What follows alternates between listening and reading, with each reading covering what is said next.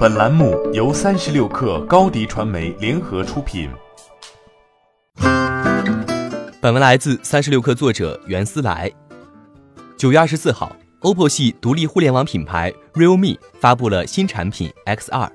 比较糟糕的是，它和小米重磅产品 Mix 的发布会撞车了，现场显得有些冷清。就在一个月前，Redmi 发布了 Note 8 Pro，它才是 Realme 的对手。Realme X2 现在才发布，显得稍微晚了一些。和 Note 8 Pro 类似，X2 堆上了目前最流行和成熟的配置：百分之九十一点九屏占比的三星 AMOLED 屏幕，屏下指纹，骁龙七三零 G 处理器，三星六千四百万像素的四摄，四千毫安电池。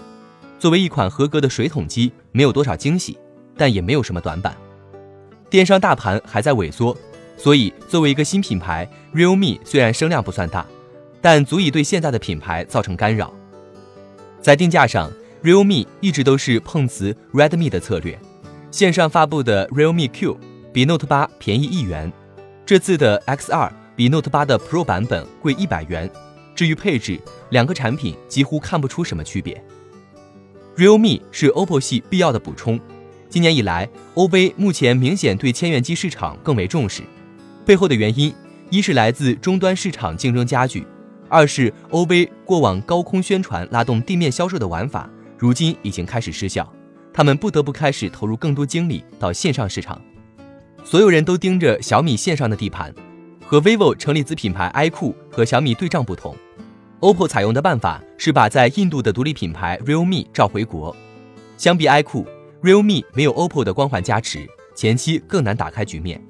但这样也让它有更高的自主性和独立性，能毫无顾忌地压低利润，争夺 Redmi 的市场。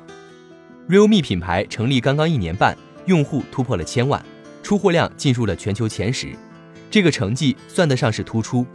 手机市场已经进入了赢者通吃的存量市场阶段，Realme 还能从 Redmi 处分得一些份额，也足以让 Redmi 感到警惕。千元机市场在萎缩，竞争却在加剧。随着华为对高终端市场的进一步掠夺，可以预想，未来千元机市场或许将成为竞争最白热化的阵地。欢迎添加 baby 三十六克 b a b y 三六 k r 加入克星学院，每周一封独家商业内参，终身加入学习社群，聊风口谈创业，和上万课友一起成长进化。高迪传媒，我们制造影响力，商务合作。请关注新浪微博高迪传媒。